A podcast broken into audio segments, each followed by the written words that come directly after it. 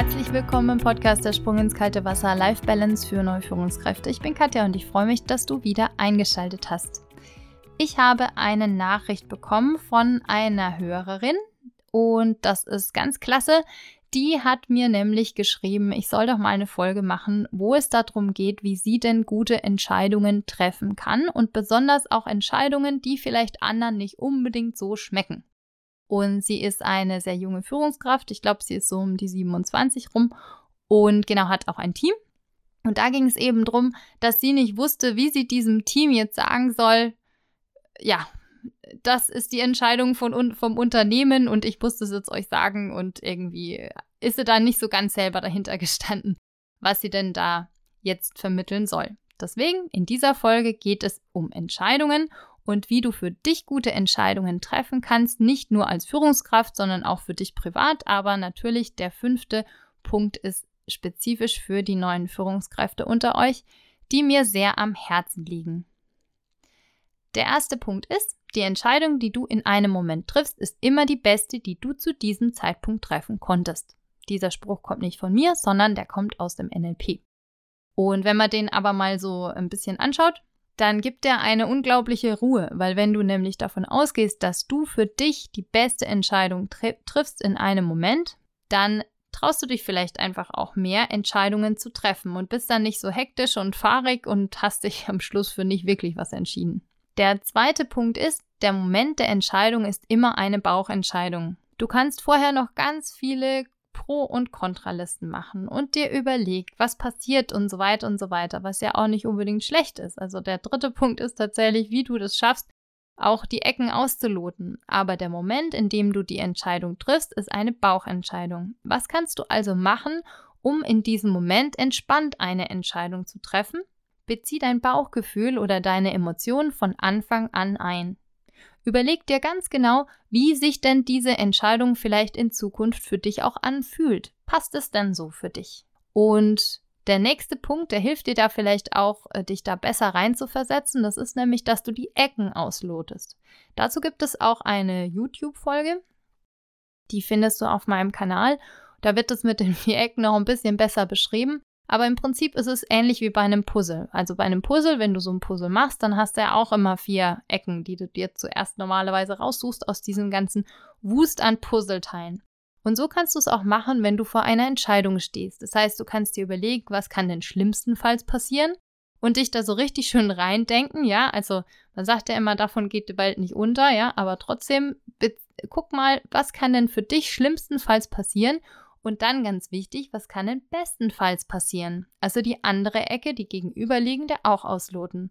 Und dann nimm noch zwei weitere Ecken dazu, die du für dich individuell definierst. Dann kannst du das so machen, dass du das Puzzleteil, also deine Entscheidung, die du dann triffst, dahin setzt in die Mitte von diesem Puzzle oder halt näher an ein Eck oder näher an ein anderes Eck, wo es dann gut passt.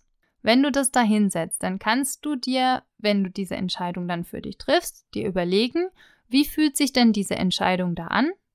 Was brauchst du denn für Zahlen, Daten, Fakten, um diese Entscheidung für dich zu treffen? Beziehungsweise auch, was brauchst du denn, wenn du diese Entscheidung getroffen hast an Zahlen, Daten, Fakten, Informationen und sozusagen die Sachlage?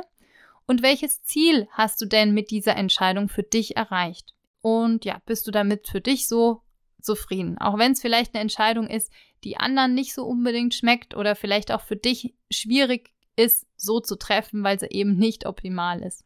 Der vierte Punkt ist, du bist immer dein eigener bester Experte. Das heißt, du kennst dich selbst am besten.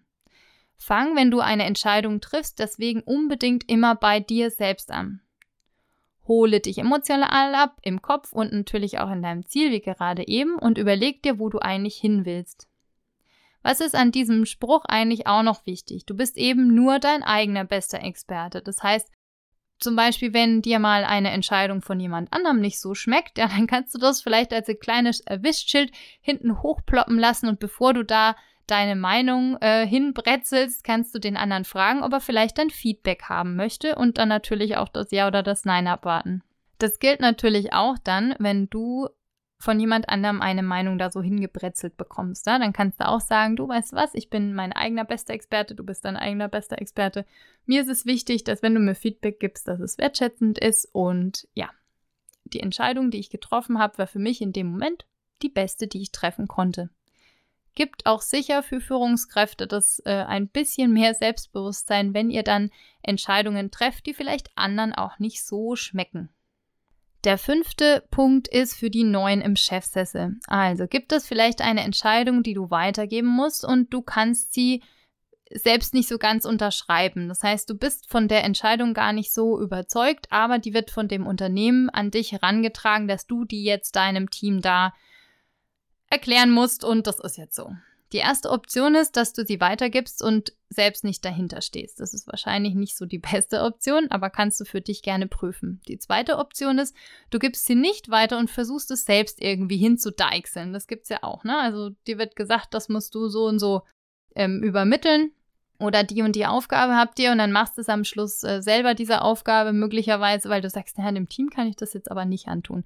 Auch vielleicht nicht so die beste Entscheidung, aber wie gesagt, prüf das für dich, ob das äh, zutrifft. Kann natürlich auch individuell zutreffen. Die dritte Option ist, du gehst zu deiner Führungskraft, also zu deinem eigenen Chef oder deiner eigenen Chefin und besprichst mit ihr, wie du diese Entscheidung vermitteln kannst und zwar so, dass sie zu deinen Werten passt.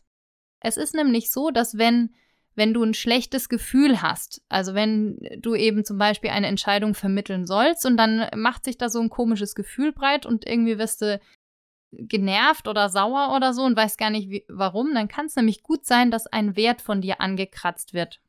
In dem Fall möglicherweise der Wert Gerechtigkeit, ja, oder Fairness oder sowas. Das heißt, wenn du damit ein Problem hast und ähm, eine, eine Führungskraft hast oder einen Chef, eine Chefin hast, mit der du ganz gut reden kannst, dann kannst du da natürlich auch hingehen und sagen, also sorry, ich bin da jetzt einfach, also ich fühle mich einfach nicht gut mit dieser Entscheidung, die so zu vermitteln. Das ist ein Wert, der bei mir angetriggert wird. Das passt irgendwie nicht für mich. Hast du vielleicht eine Idee, wie ich diese Entscheidung gut so vermitteln kann, dass es passt? Beziehungsweise welchen Rahmen können wir denn dem Team geben, damit die diese Entscheidung gut aufnehmen, beziehungsweise damit wir mit dieser Entscheidung denn auch gut arbeiten können? Der letzte Punkt unter Punkt 5 ist, du machst transparent, dass es diese Entscheidung vom Unternehmen gibt und dass es eben ein Status quo ist, an dem du nichts ändern kannst. Du bringst dich dadurch aber nicht in irgendwie so eine äh, ja, Opferhaltung oder sowas. Nein, nein. Du machst dir vorher klar, okay, ist das wirklich ein Umstand, den ich absolut nicht verändern kann? Das ist das Erste. Und dann kannst du dir aber überlegen, was du denn machen kannst, damit dein Team bestmöglich damit umgehen kann. Das heißt, wie kannst du deinem Team und natürlich auch dir den bestmöglichen Rahmen bauen, um mit dieser Entscheidung, die dir nicht schmeckt, ja, und dem Team auch nicht schmeckt, bestmöglich umzugehen. Das heißt, arbeite da gerne mit deinem Team auf Augenhöhe und hol dir vielleicht so deine, ja, deine besten äh, Mitarbeiter, Mitarbeiterinnen und guck mal, wie ihr denn, wenn es jetzt wirklich eine harte Veränderung zum Beispiel im Unternehmen ist, dass ihr euch zusammen überlegt, wie ihr denn bestmöglich durch diese, durch diese Veränderung zum Beispiel oder durch diese Entscheidung kommen könnt.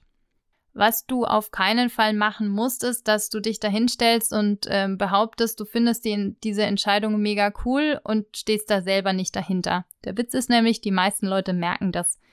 Das merkst du vielleicht selber, also wenn du irgendwo bist und fühlst dich nicht wohl, in der Regel merken die anderen, die dich sehr gut kennen, das einfach, nehmen dir das einfach nicht ab. Ne? Also in dem Fall werden dir deine Kollegen oder deine Mitarbeiter, Mitarbeiterinnen auch nicht abnehmen, dass du da total hinter dieser Entscheidung stehst. Das heißt, das musst du auf keinen Fall machen, dass du da irgendwie was zeigst, weil du denkst, du musst es jetzt so machen oder so. Absolut nicht.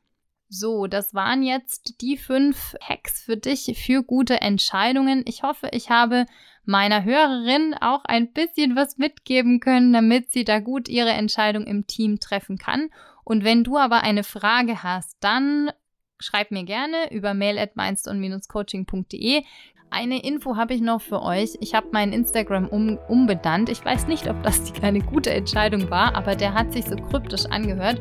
Und jetzt heißt er einfach Katja Schäfer Coaching. Also wenn ihr mir da folgen wollt, beziehungsweise mir einfach darüber eine Nachricht schicken wollt, dann könnt ihr das sehr, sehr gerne machen. Da gibt es auch ganz viele Tools und Tipps für gute Führung und ab und zu auch ein Goodie, wie zum Beispiel den Stressfreikurs. Und ja, ich wünsche euch jetzt einen wunderbaren Start in die Woche, ganz tolle Ostern. Wir hören uns dann am Ostermontag wieder und ich freue mich, wenn ihr wieder reinschaltet. Bis dann, macht's gut, tschüss.